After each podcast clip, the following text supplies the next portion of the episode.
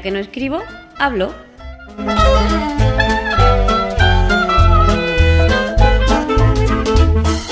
Un podcast de accesibilidad, tecnología o cualquiera sabe.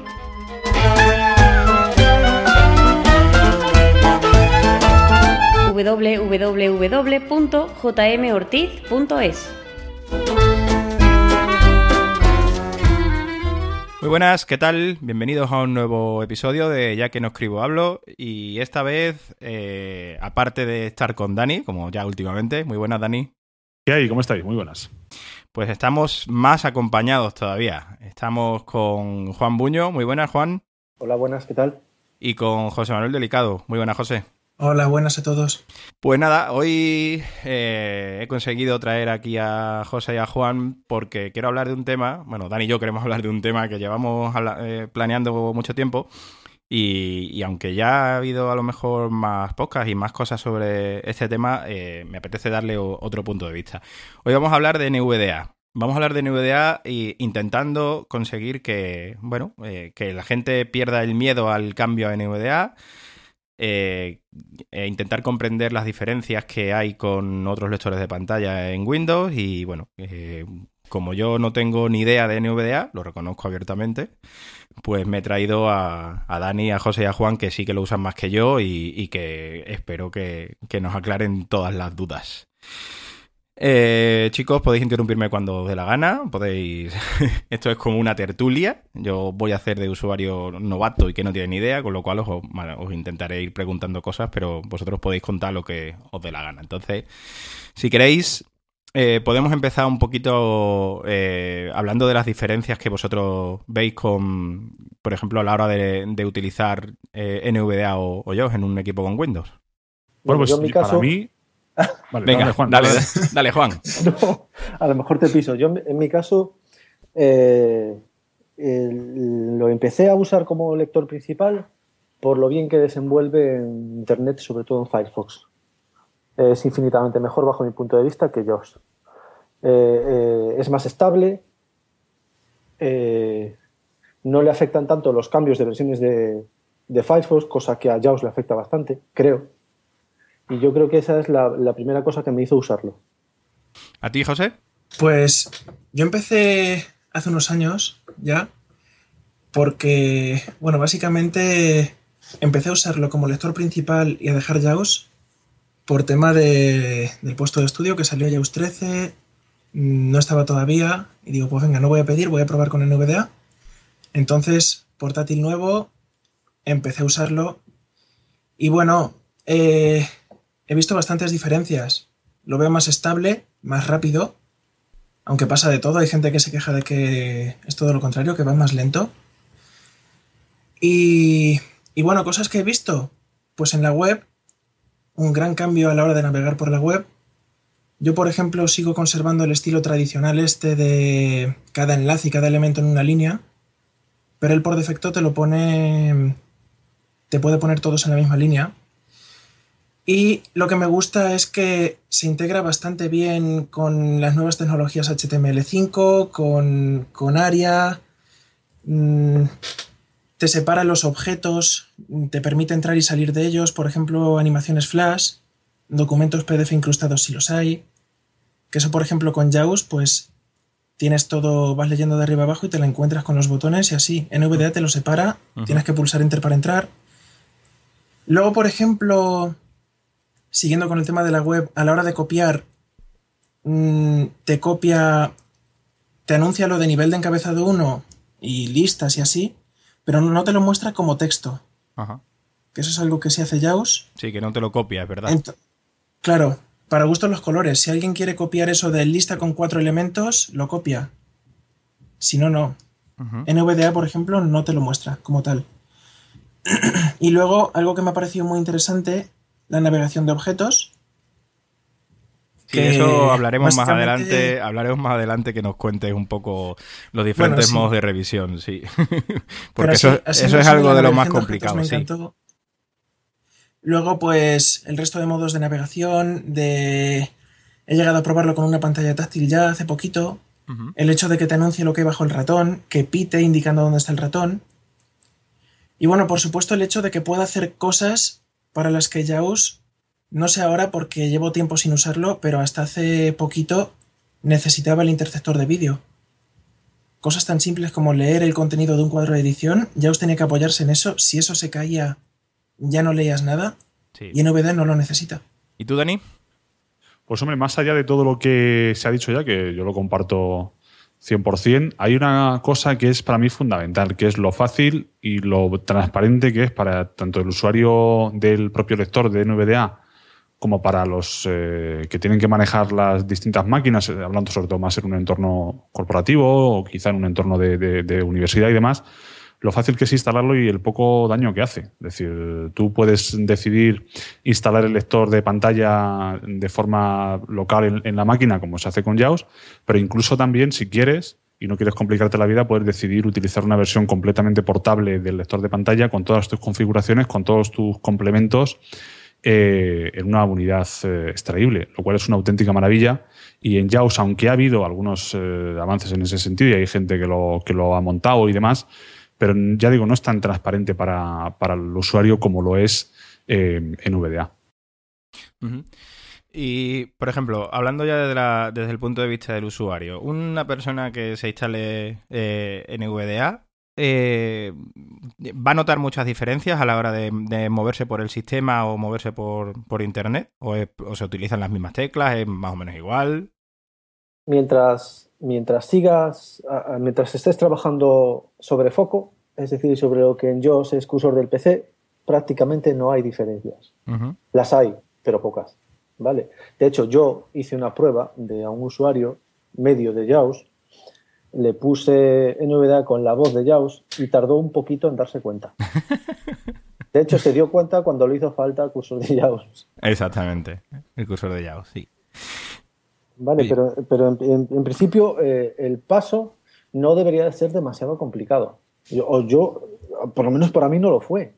Y yo era usuario de JAWS desde la versión 3.0 que todavía no estaba en España. Claro. ¿Cuál creéis que Para puede tareas ser? básicas. Sí. Bueno, dale, dale. dale. Te he pisado. No, no, dale, dale. Para tareas básicas no cambia. Y de hecho en la web tampoco. Tienes teclas de navegación rápida, tienes la H para encabezados, la X para casillas de verificación lo típico que muchas de ellas son iguales en JAWS.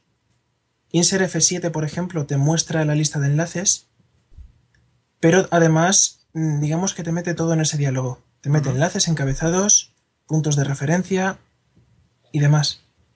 Así que el cambio, pues como dice Juan, se nota, pero te adaptas fácilmente. Eso efectivamente es así y además a la gente hay que explicarle que lo primero que haces cuando pulsas Insert F7 es aterrizar en la lista de elementos que estén seleccionados por defecto, sean enlaces, encabezados, lo que sea, y para cambiar eso tienes que hacer un Shift Tab y, cambiar el, elemento que tú quieras pulsar. Es, seguramente lo más molesto porque uno seguramente está acostumbrado a insert F5, F6 y F7 en, en JAWS y cuando usas insert F5 e insert F6 pues no, no funcionan, claro, solamente funciona insert F7.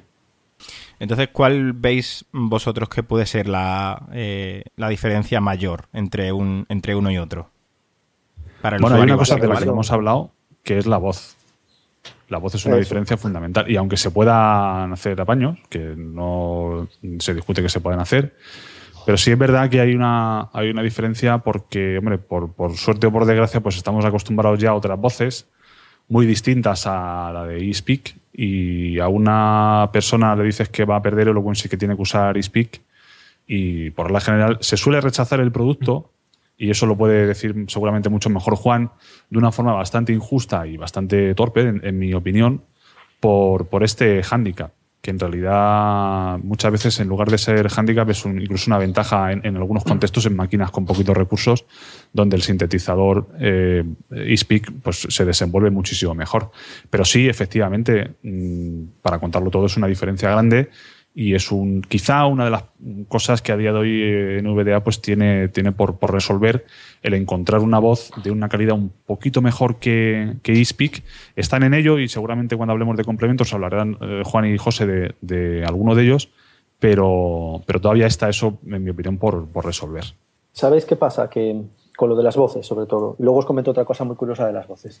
Em, que la voz en inglés, sobre todo la británica, es una voz bastante decente porque de hecho el tipo que la programa es, británico. Y entonces, como mucha gente está usando, mucho angloparlante es, es quien más lo usa, curiosamente, porque no debería de ser así, por otra cosa que comentaré, eh, eh, ellos no rechazan tanto la voz. Si, os fijáis, hace poco se hizo una, encuesta acerca de esto de las voces y, la gente votó que, se, que la mejor voz era Speak. Cosa que al, usuario hispanoparlante eh, la rechaza de plano. Y de hecho, el que el, el que el, el, que el usuario hispanoparlante la rechace es muy curioso por el hecho de que toda Latinoamérica es debería estar usándolo en, pleno por el hecho de ser gratuito. Y no es así.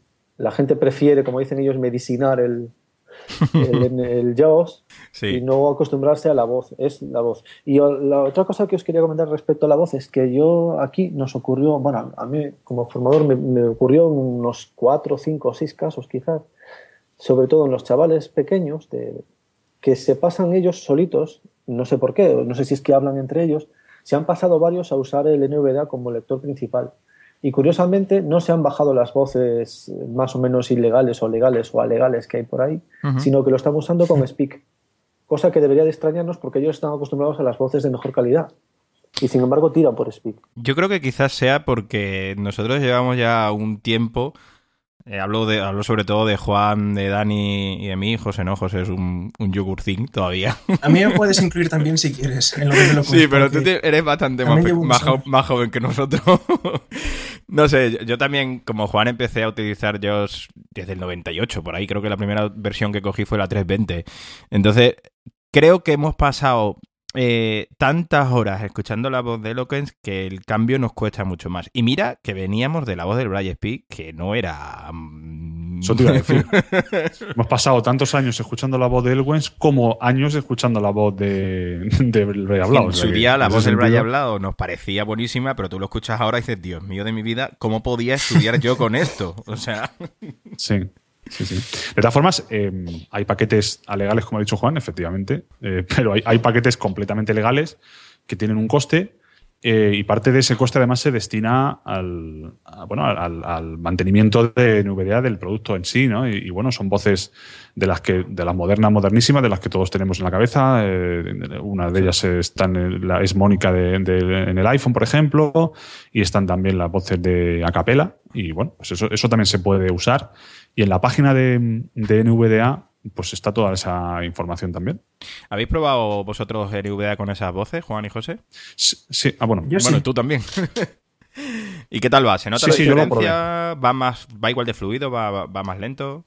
En procesadores a partir de i3 eh, en adelante seguramente las diferencias son mínimas, pero en procesadores mm, por debajo de esos quizá el, el rendimiento sería bastante peor, sí.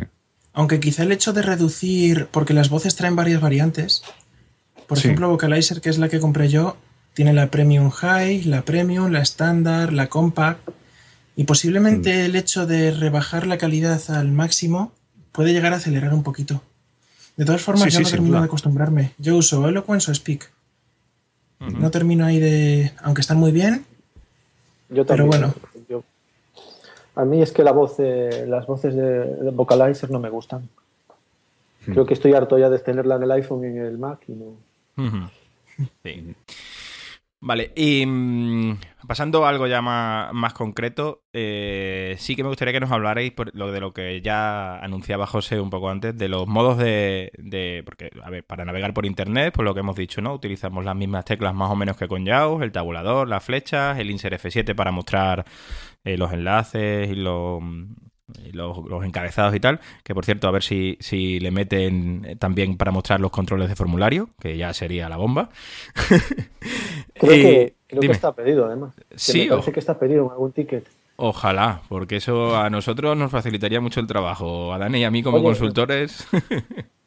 En cuanto a esto de la revisión, en, las última, en la última versión han sacado un modo virtual para los documentos de Word que funciona fantásticamente bien. Sí, sí, sí, me funciona exactamente igual que un documento web. Es una auténtica pasada. Yo, de hecho, eh, a la gente que me preguntaba siempre les decía, bueno, NVDA está muy bien, salvo para la ofimática en la que realmente vas a tener que tirar de JAWS si quieres hacer un trabajo fino, fino, fino, ofimáticamente hablando. A partir de las 2015-1 eso se puede ya retirar en bastantes eh, conceptos. Explicad, explicad eso, explicad eso un poquito más, porfa. Lo del modo, el modo virtual Game World.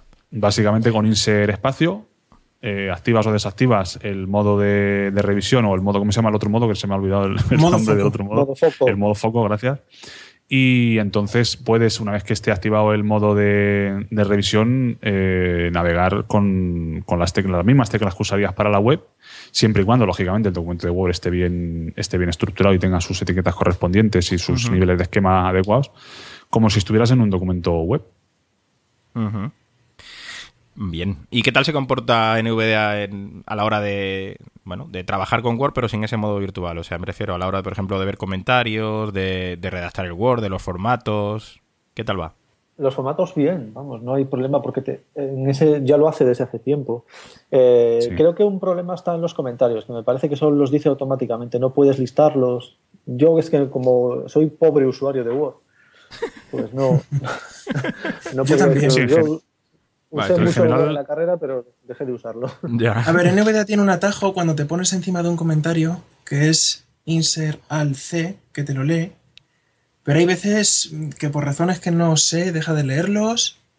O tampoco es que sé saltar de uno a otro, no sé saltar de uno a otro, ni listarlos, ni nada. Solo conozco ese atajo. Por es que ahora ya puedes fijarle las cabeceras a las tablas, como se hace y en Excel también, como se hace en Word y en Excel. Y si lo haces con JAWS, parece ser que lo respeta. Ah. O sea, que no hace falta hacerlo ya con el mismo. Yo ya os digo que en Ofimática me dedico a escribir textos mm, cortos y breves y no, no soy usuario de...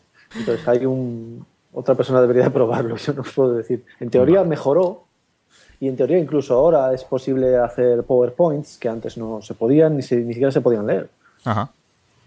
Y ahora ya sí. Ellos dijeron hace, hace poco tiempo en el CISAN que ellos ya han dado, y se ve evidentemente por las diferentes versiones que sacan y las mejoras que van implementando, ¿no? que se están centrando ya poco a poco en, en un target, en un, objetivo más, eh, más empresarial, más corporativo. ¿no? una vez han, considerado ellos, y yo creo que también eh, lo considero yo, que están acertados en el hecho de que han cubierto las necesidades de un usuario básico e incluso ya de un usuario medio, pues eh, se van a centrar más en, cubrir las necesidades de los usuarios avanzados. En Word, por ejemplo, hay una cosa que a mí me gusta bastante, aunque eso ya es opinable, ¿no? Cuando te encuentras un error ortográfico, eh, NVDA te lo, te lo canta. además te dice tal cual, error de ortografía. Y eso, bueno, pues eh, viene bastante bien porque por H o por B, si en alguna ocasión se te olvida pulsar eh, la F7 para revisar la ortografía, pues eso que te ganas, ¿no? Incluso utilizando el diálogo de revisión ortográfica, JAWS últimamente no se termina de comportar ahí del todo fino, ¿no? No siempre te lee las palabras en su contexto y tienes, tiene diversos, diversos problemas. Entonces, una vez que tú te posicionas encima de la palabra que está, que, que contiene el error ortográfico, pues pulsas menú contextual y utilizas las flechas para seleccionar la palabra que tú quieras, que quieras corregir. A mí hay una cosa que, cambiando un poco de, tema y volviendo a la web, hay una cosa de NVDA que me gusta mucho, que NVDA y VoiceOver hacen igual y JAWS es el que lo hace diferente y eso es una pelea que, que, tengo yo, es el, el, trabajo con los menús. Hoy en día hay muchos menús desplegables que se abren únicamente poniendo el ratón encima y, o moviendo o pasando el foco, vamos, eh, o tabulando y eso eh, con JAWS, eh, a no ser que vayas tabulando, no te enteras y no te los abres. O sea, si vas con las flechas, no. Pero NVDA, mm, creo, o me ha parecido ver que sí que los despliega. Entonces, creo que la, forma de navegación de NVDA y de JAWS en, la, en, la, pantalla debe ser diferente. Yo creo que NVDA mueve el foco. Eh, al moverte incluso con las flechas, no hace falta usar el tabulador y, y JAWS no lo mueve. ¿Habéis notado vosotros esa diferencia? Sí, sí, sí. NVDA mueve el foco, pero cuando te pones en un elemento interactivo, me parece que cuando pasas por encima del texto no te lo mueve. No, es cuando te pones en, un, menú, en una casilla. O en un, o en un listado de enlaces. O en un menú, sí. Exactamente. Y eso, eh, un enlace. eso es una pasada, ¿eh? sinceramente. Eso es una pasada porque con JAWS hay menús a los que no puedes acceder. Y eso es una pasada. Sí, fíjate si será tan pasada que eh, JAWS 16 trae mejoras en ese aspecto, aunque todavía no llega a ser como, como NVDA de transparente para el usuario, ¿no? Pero ellos se han dado cuenta de eso y bueno, lo están intentando cambiar a través de las opciones de la configuración del modo, modo formulario semiautomático, me parece que lo han llamado. Tú puedes ahí decidir si quieres que las flechas te activen, si quieres que no te activen. Es decir, en JAWS es un poco enrevesado, pero, pero en NVDA es bastante, bastante transparente.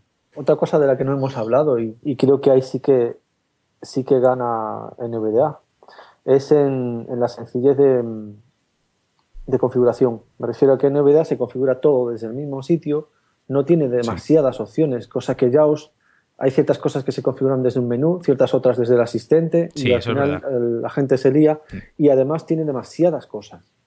Sí cuantas más opciones des, aunque por muy flexible que sea, lo que hace novedad en muchas ocasiones es que ciertas tareas las van a, ejecutar pues los complementos, si se da el caso. Con lo cual también logramos que el programa pese menos, que es otra, Sí.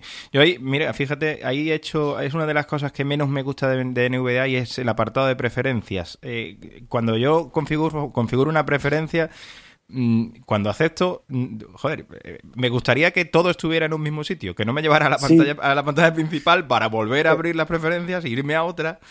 Eso sí eso, que lo... eso lo habla mucha gente. Incluso había gente que estaba proponiendo que la pantalla de preferencias debería ser muy parecida a la de Orca. No sé si la conocéis, si habéis visto no. Orca. Sí. Pues Orca, con, pestañas, pestañitas, con, pestañas, y cuando, cuando aceptes que se consoliden todos los cambios, pero no antes. Ahí está, sí. Exactamente. Y hay gente que propone eso, pero no sé. Yo creo que eso tendría que ser posible hacerlo con un complemento. ¿eh? Bueno, para acelerar la tarea siempre tenemos los atajos, que por ejemplo tenemos insert control S para abrir rápidamente sintetizador, insert control V para la voz. Pues sí, tiene, tiene, mm. toda la razón. Me he leído la guía, pero me la volveré a leer para quedarme con las teclas rápidas. Sí, hay, hay muchas, hay muchas atajos. Sí, sí, Vale, pues eh, hablando de, ya de, cómo movernos y tal, contarnos un poquito los diferentes modos de revisión de, NVDA. O sea, lo que entendemos los usuarios viejos de JAWS por el cursor de JAWS, el cursor virtual y el cursor del PC. Que creo bueno, a ver. que esa es una diferencia, por lo menos yo siempre es lo que más he echado de menos cuando estaba utilizando NVDA y había algún diálogo que no podía leerlo. Coño, ¿dónde está el cursor de JAWS aquí? NVDA implementa, aparte del modo foco del que ya hemos hablado antes, implementa tres modos de los cuales cuando no estás en la web solo hay dos al alcance, que son el modo por objetos, el modo de revisión de documentos y el modo revisión de pantalla. Entonces, ¿qué es el modo de revisión por objetos? Es algo que usan muchísimos otros lectores de pantalla, VoiceOver, entre ellos, o narrador también, que es que intentan representarte el árbol de ventanas. Digamos que te muestran una ventana padre, que es el escritorio, las ventanas hijas, te representan los controles como hijos de esas ventanas o los menús como hijos de la barra de menú. Entonces tú lo que haces es descender por ese árbol, navegar con el navegador de objetos que tiene una serie de, atajos. Tiene, por ejemplo, en, el modo sobremesa, insert 4 del bloque numérico, insert 6 para ir al anterior y al siguiente, insert 2 para bajar, insert 8 para subir. Entonces digamos que cuando una aplicación eh, no puedes tabular por ella, no puedes, los controles, mm, no se puede pulsar el tabulador o las flechas por la razón que sea, pues puedes usar ese modo. Una vez que estás en el objeto puedes llevar el ratón allí, pinchar o activarlo si tiene alguna acción por defecto. Y, es un modo que ayuda bastante. Luego la revisión de pantalla es el que tú dices que es el, el que más se acerca al cursor de JAWS, no llega a acercarse, porque claro, como he dicho antes, en VDA no tiene interceptor de vídeo. Eso en cierto modo le condiciona en ese sentido. Digamos que le cuesta un poquito más deducir la posición de los controles, el tipo de controles que son.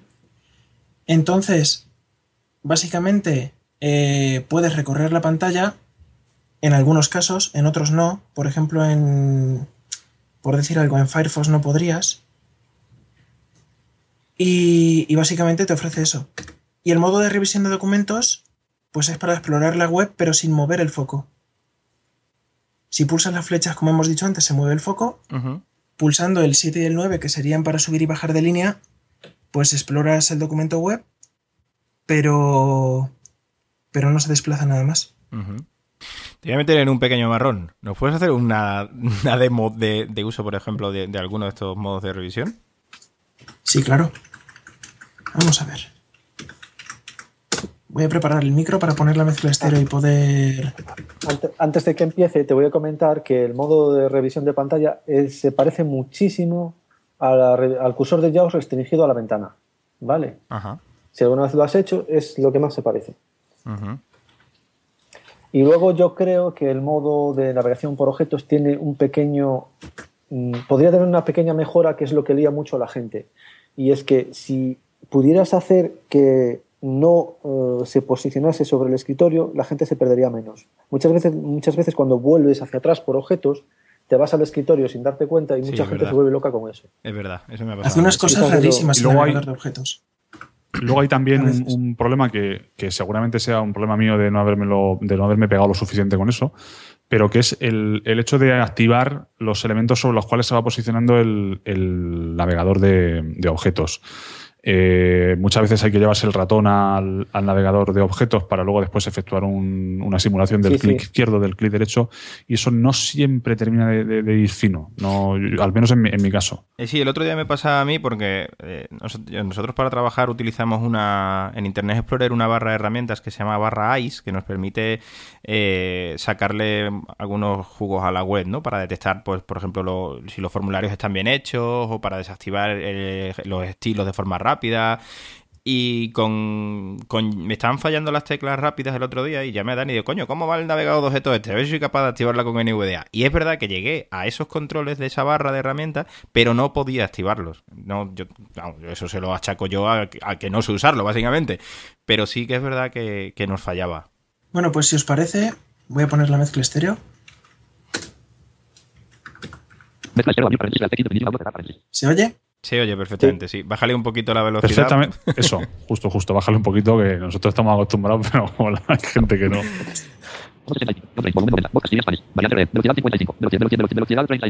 Esa, esa opción es cojonuda. Oye, lo que es un lujo es lo de la mezcla estéreo de Windows. Eh. Pero sí, sí. Sí, ¿cómo? Has, has, utilizado una tecla rápida para acceder a, a sí. al, Ajá. NVDA más control más flechas izquierda y derecha que se parece mucho al Bo más comando más, más flechas de Mac. filosofía la misma, Navegador de objetos. Yo asciendo con Insert 8. Daniel Montalvo Charamelli, José María Ortiz, estatus ventana. Escritorio ventana. No hay más objetos. Y esta es la ventana padre.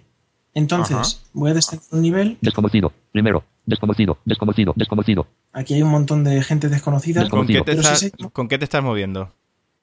Con Insert 6. Desconocido. Desconocido. Panel de búsqueda ventana. Iniciar lista.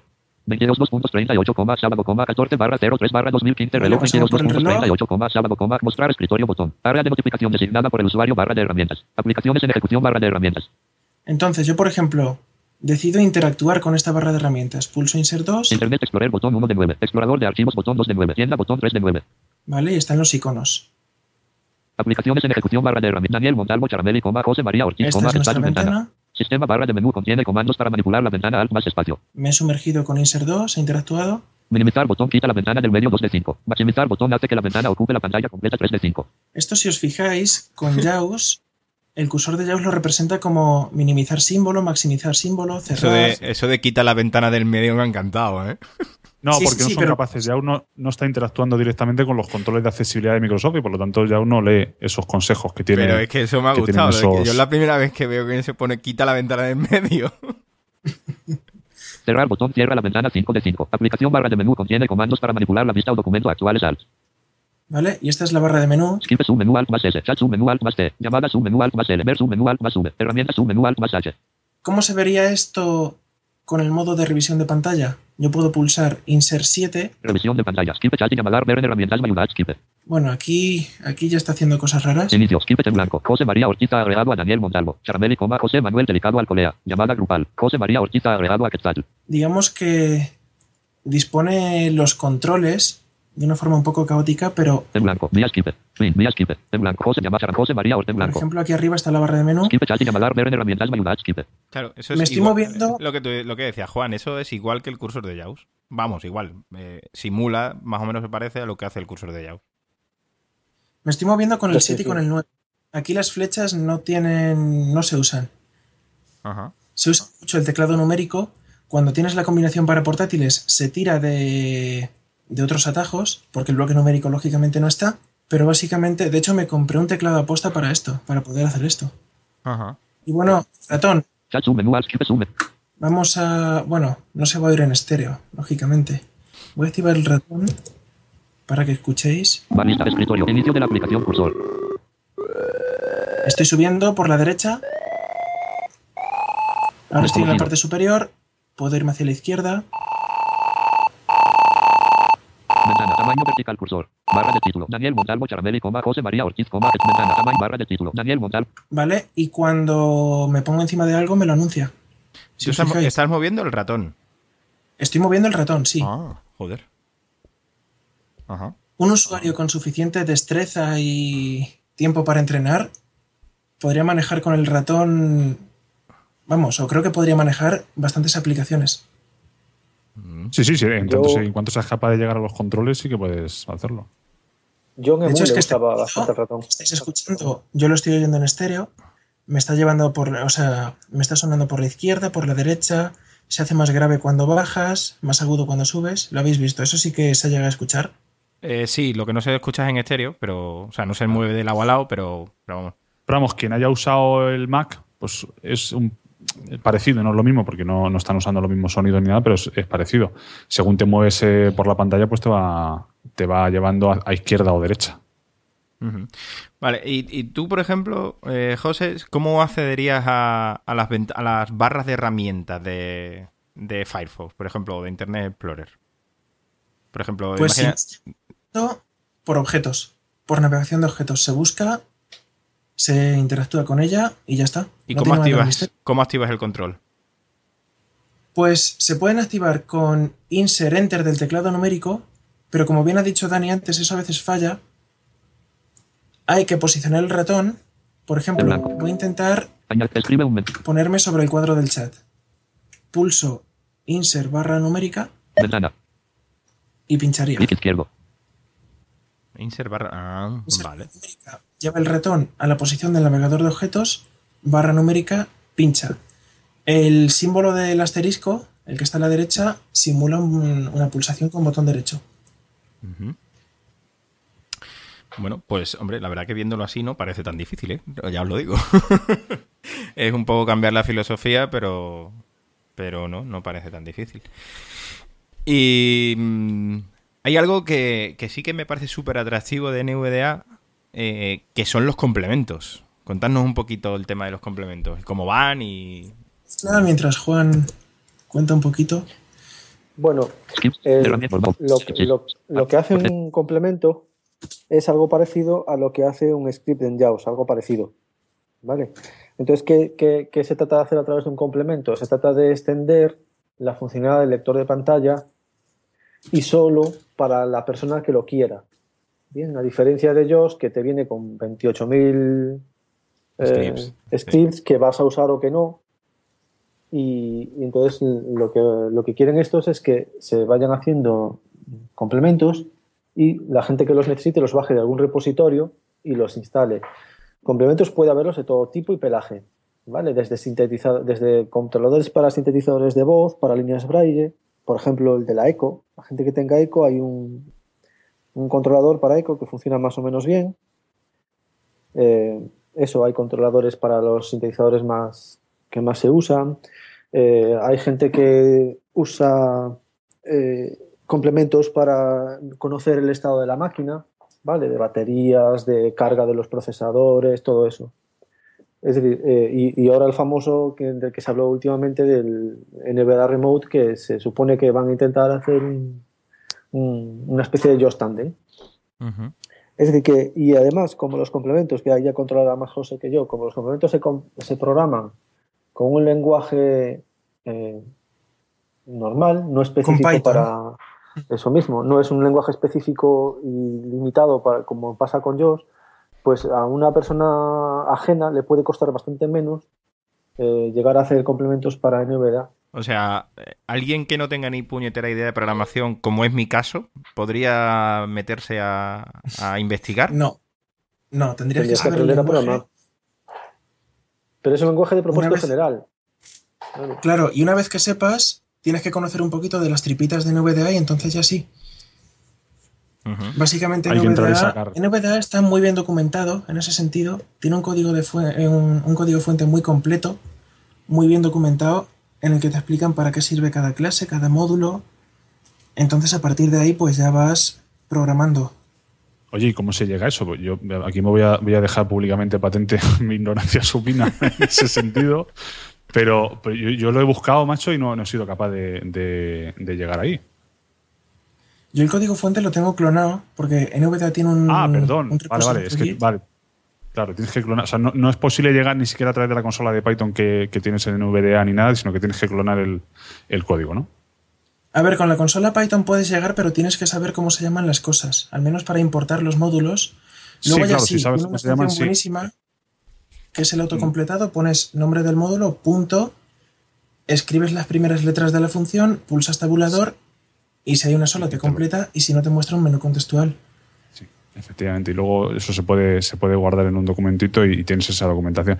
Pero, pero vale, vale, vale, perfecto. O sea que tienes que clonar el código y, ya efectivamente buscarlo ahí. Ya lo exploras y, y lo miras, efectivamente. Vale, ¿y qué, complementos usáis? ¿O, o cuál les recomendáis, por ejemplo? Hay de todo. Por ejemplo, que se me ocurre si ahora mismo tenemos SysTryList, que fue un complemento que se hizo para pulsar Insert F11 y sacar la lista de iconos de la bandeja.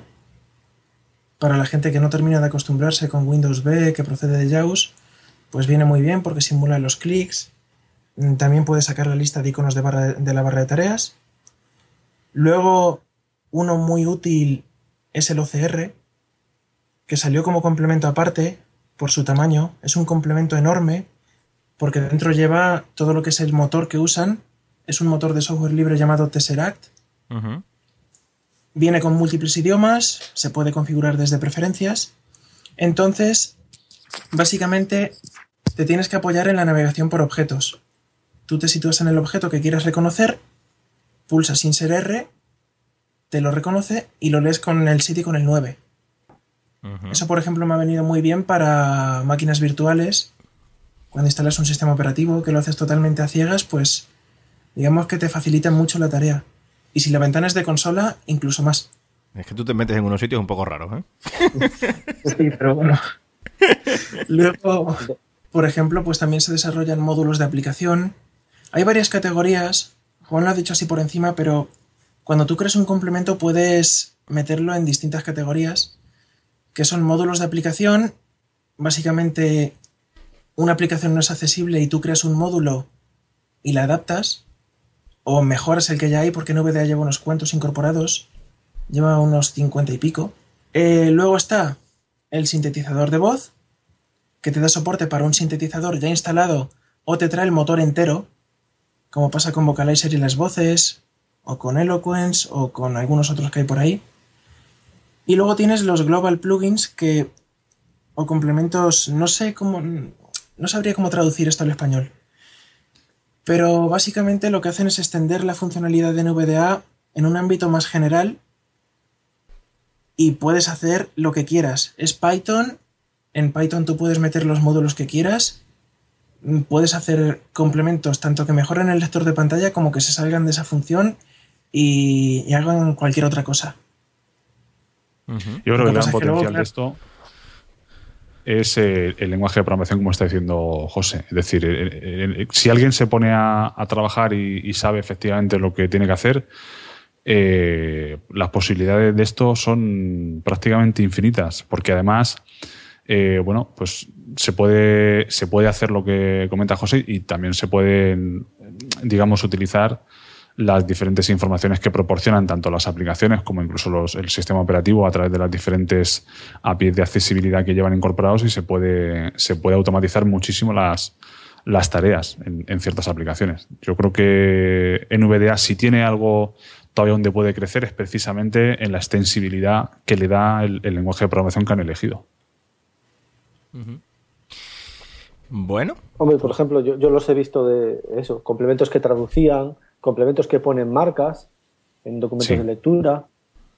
Y eso sí, lo que hay que hay que avisar al personal es que si no baja complementos de algún sitio de confianza, que eh, lo haga bajo su propia responsabilidad, porque el, el, el NVDA, sobre todo si pasas los complementos al usuario administrador, tiene poder sobre todo el equipo y te pueden meter cualquier cosa. Entonces, allá cada quien que instale lo que quiera y donde quiera. Pero vamos, para los que están controlados por la gente de la comunidad, si vais al administrador de a herramientas, al administrador de complementos, ahí hay un botoncito que os lleva a la web donde hay un repositorio de unos cuantos complementos que han sido revisados por gente de, la comunidad de, de 9DA. No significa que no podéis instalar otros. Vamos. Sí, porque existe el riesgo grave de, que pueda pasar algo, claro. Claro, si algún desgraciado hace un complemento y mete cualquier cosa. ¿eh? Claro. Bueno, yo para demostrar eso he hecho bastantes trastadas. Desde apagar módulos de NVDA con un complemento hasta alguna una cosa que algunos conocéis, que es el NVDA KMS. Hasta ahí puedo llegar. Sí. Sí. es impresionante ese complemento. en fin. Bueno, pues llevamos 42 minutillos aquí hablando y, hombre, yo creo que le hemos dado un repasillo más o menos a, a, bueno, a NVDA por todos lados. No sé, si queréis... Ah, bueno, se me olvidaba una cosa, eh, el tema de la comunidad, eh, porque claro, eh, NVDA es un proyecto de software libre soportado por, bueno, por mucha gente. Tenemos aquí a Juan, que está metido ahí en, la traducción al español y no sé si en alguna otra. Y, al gallego. Al gallego, claro, obviamente. y José, no sé si está metido por ahí también en, haciendo algo con ellos. Pero. Bueno, de momento no me, no me he metido mucho. No te has metido mucho. Pero algún, Voy aprendiendo. algún complemento has hecho y algunas cosas has hecho. Y, no sé, el tema de la comunidad sí que sí que es, digamos, abierta, ¿no? O sea, tú puedes eh, intentar pedir cosas o pedir mejoras, pedir sugerencias eh, o incluso eh, notificar errores, ¿no? y enviar parches. Si tú mejoras algo, hay muchas partes de novedad que han sido parches de gente. Pues, por ejemplo, lo que decía antes José, el, hasta hace poco el manejo de la accesibilidad de Skype se hacía a través de un complemento. Pues lo que han hecho es añadirlo mejorarlo y ahí está. Ahora se, se soporta Skype desde, desde la, versión nativa, no hay que instalar nada. Entonces, si tú sabes y, y, lo que haces es interesante, lo más probable es que tengas éxito y suba al repositorio y que acabe formando parte.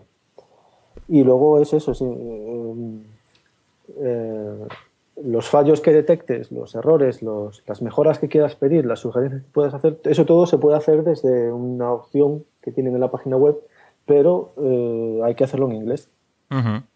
claro. Eh, si el personal no sabe hacerlo en inglés, a lo mejor lo que puede hacer es tirar el traductor y que tengas suerte y le entiendan, que suele ser, te suelen entender a veces, aunque hables un inglés horroroso como lo digo, pues más o menos te haces entender.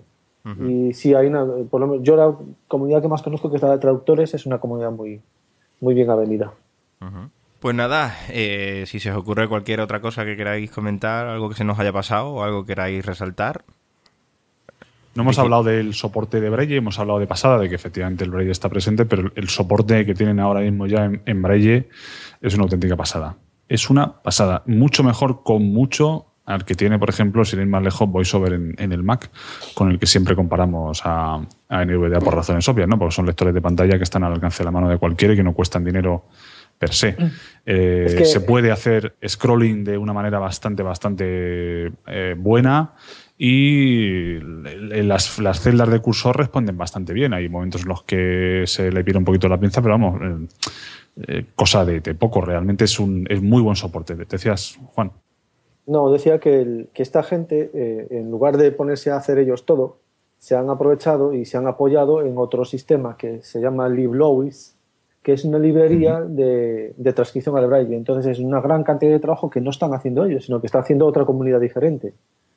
Y entonces por, probablemente por eso funciona tan bien. Yo lo único que le encuentro todavía a mejorar es que hay demasiadas partes del sistema que todavía no están comprimidas. Me refiero a que no pues eso, LST es una lista, pero sin embargo escritorio no tiene la, la, compresión. Eso es. Y entonces te aparece escritorio en la línea Braille y a veces en líneas pequeñas vuelve loca la gente. Determinados caracteres Unicode tampoco se representan bien y ocupan bastantes celdas en la, en la línea. Eso sí, sí, es cierto. Eso pasa sobre todo si utilizas eh, braille de seis puntos. Pero eso suele pasar, curiosamente, cuando hay un carácter que no está en la tabla. Entonces, al no estar en la tabla, eh, lo que hace es eh, ponerle código del carácter y claro. y entonces eso probablemente lo que habría que hacer es eh, intentar editar la tabla y corregirla.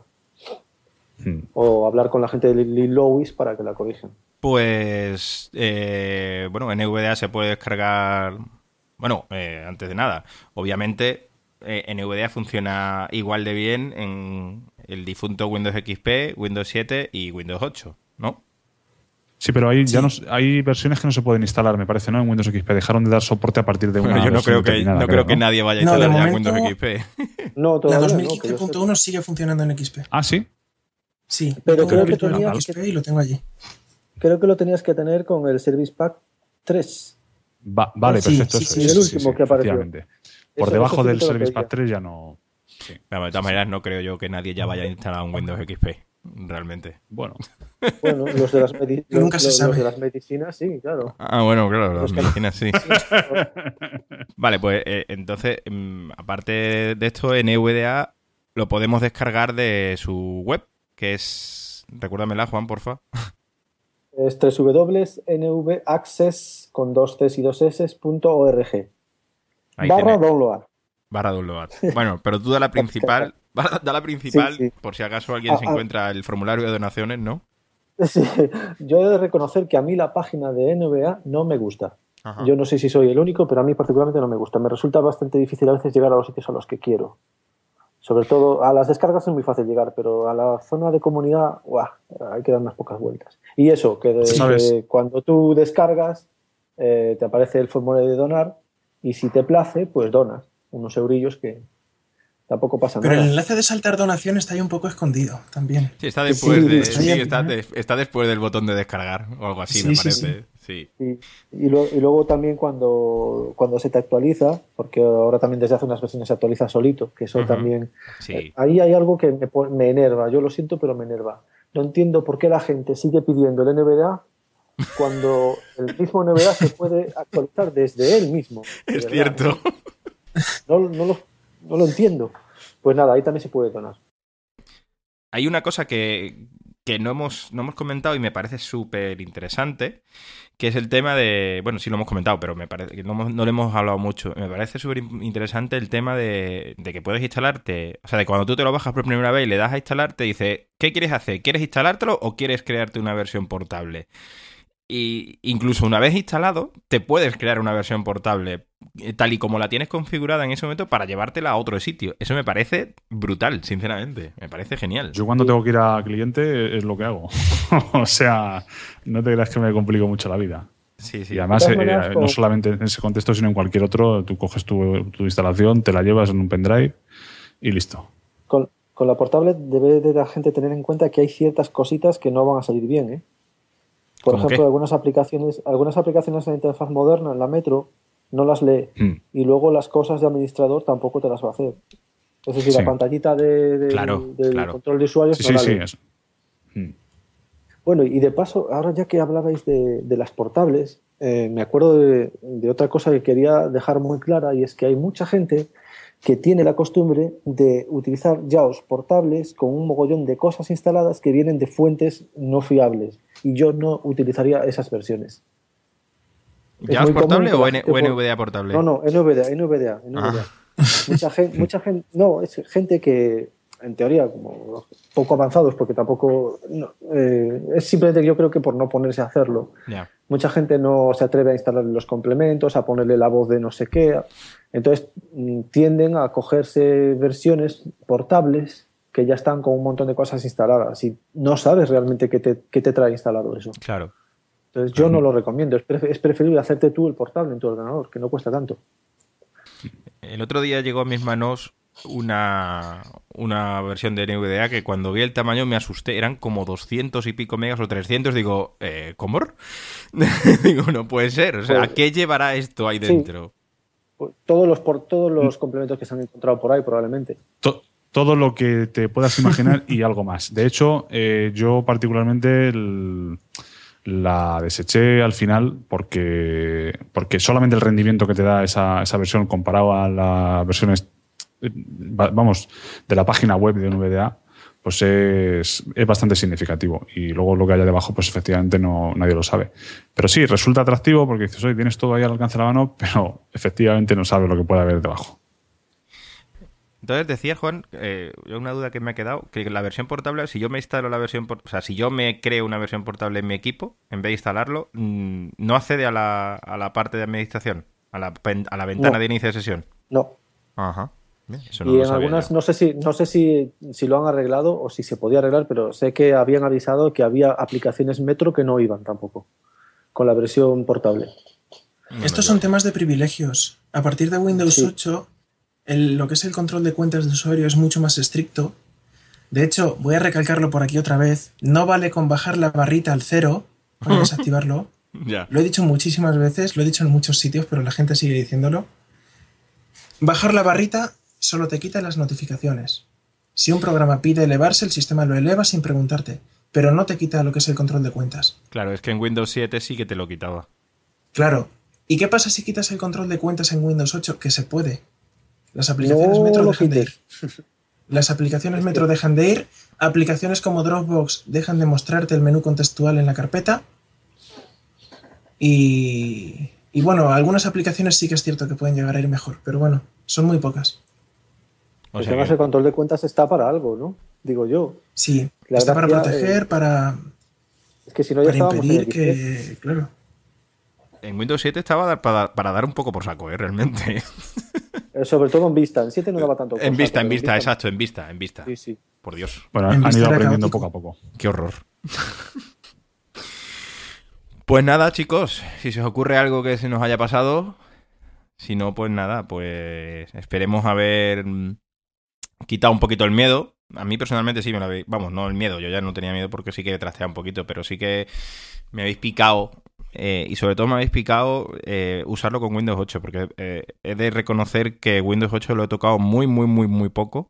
Yo en el trabajo tengo Windows 7, no sé hasta cuándo.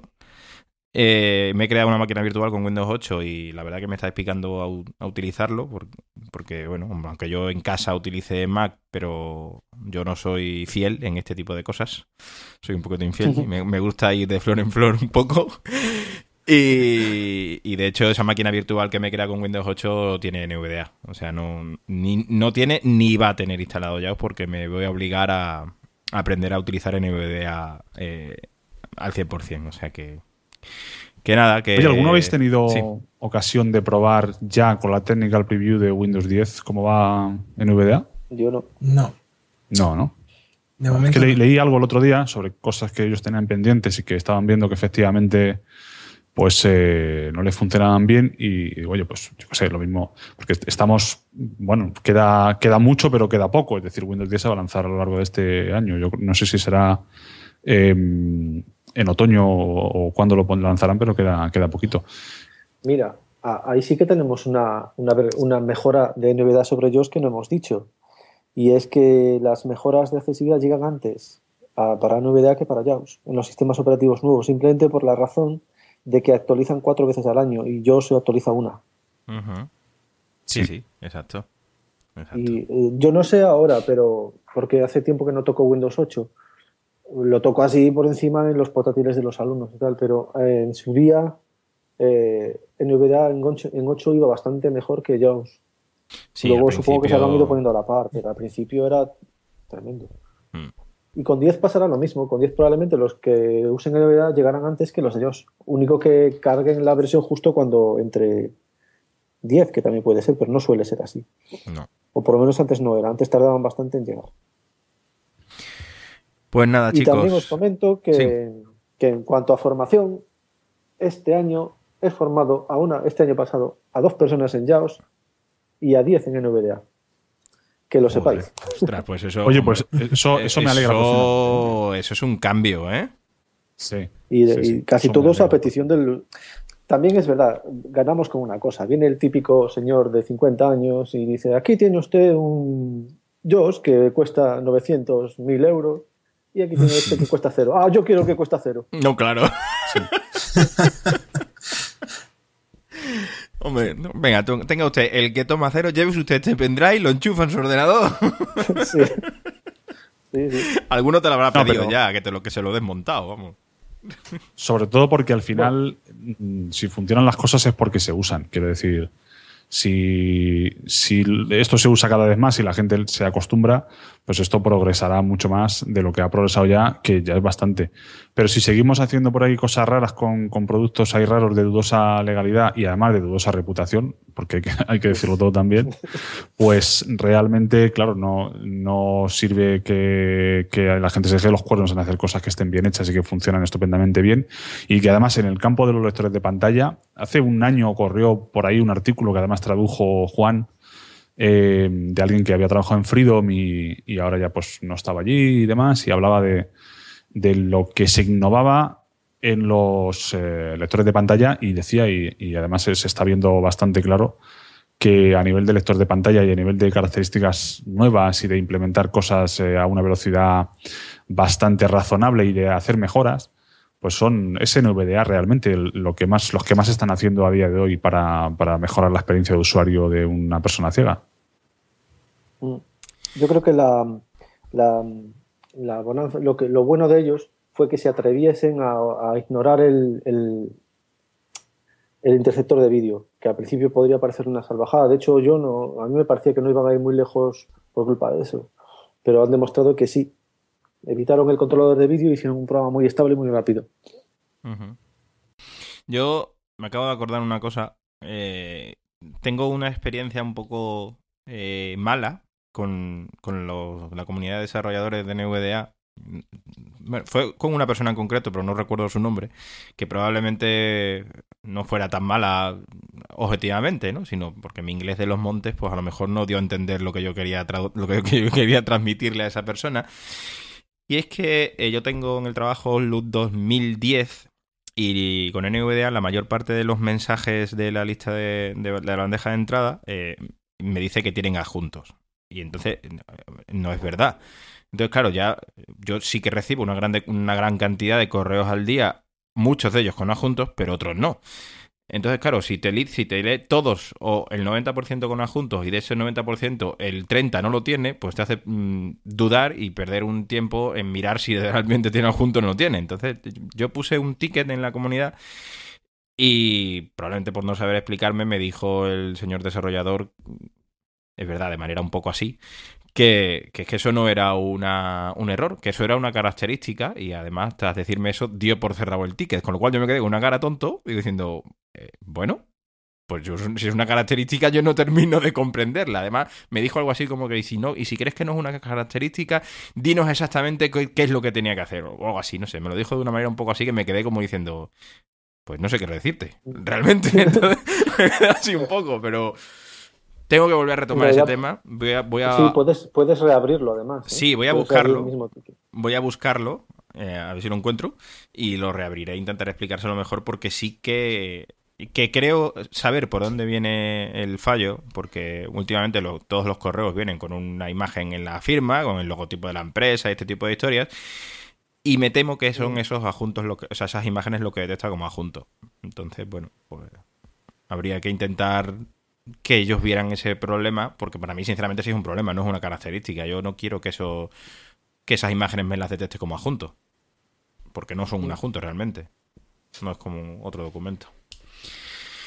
Pues nada, chicos, que muchas gracias a los dos. Bueno, a los tres en este caso. a Dani ya, como hay confianza, pues, pues da asco. ¿Qué vamos a hacerle? Que nada, Juan, que muchas gracias por bueno, por estar y por, por ahí por formar a la gente y por llevas dando por saco mucho tiempo con EVDA y, y poco a poco se va consiguiendo el éxito, ¿eh? Bueno, a ver.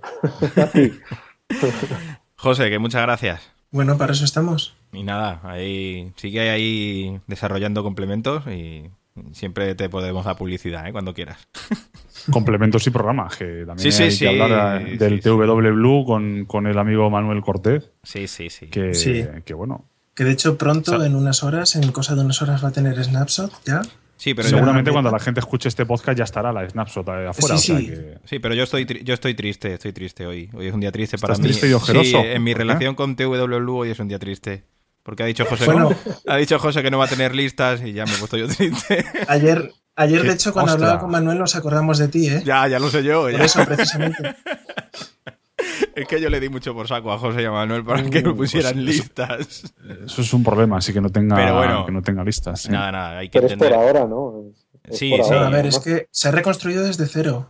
Es como tirar todo y mm. empezar a reconstruir para que esté mejor modulado, para que pueda extenderse mejor a la multiplataforma, que ese es el objetivo final. Sí. Llevarlo a Mac, a Linux y a donde llegue. Y, y ha sido por eso. Y por eso estamos tardando tanto que parece que el proyecto se ha muerto muchas veces. Pero no, ahí seguimos. si vais a, poder eh, trasladarlo a Mac, yo, mm, vamos, eh, renuncio a las listas durante un largo tiempo. No me importa. Y otra, otra cosa es que donéis, joder, que donéis un poco. Ah, sí, claro. Que donéis, que donéis. A, a, los dos, ¿eh? Al TWLU y al NVDA. Hay que donar. Sí, sí, efectivamente. Bueno, pues nada, muchas gracias y cualquier cosita, pues... Ah, por cierto, decid vuestros twitters y esas cosas si queréis que la gente os pueda decir, preguntar cosillas y este tipo de historias. A ver, el mío, es que el mío es raro. Arroba Quetzat no sé, eh, subrayado. Lo deletreo Q-E-T-Z-A-T-L subrayado. Eso es. ¿Por qué el subrayado? Porque algún capullo cogió el otro. bueno, el mío no lo coge nadie, nunca lo ha cogido nadie en ningún sitio es arroba jmda web. Bien. Bueno, y el de Dani ya lo sabéis. Arroba charadani. Y el mío, pues arroba jm ortiz silva. Bueno, pues nada, porque muchas gracias y, y hasta la próxima. Adiós. Venga, adiós.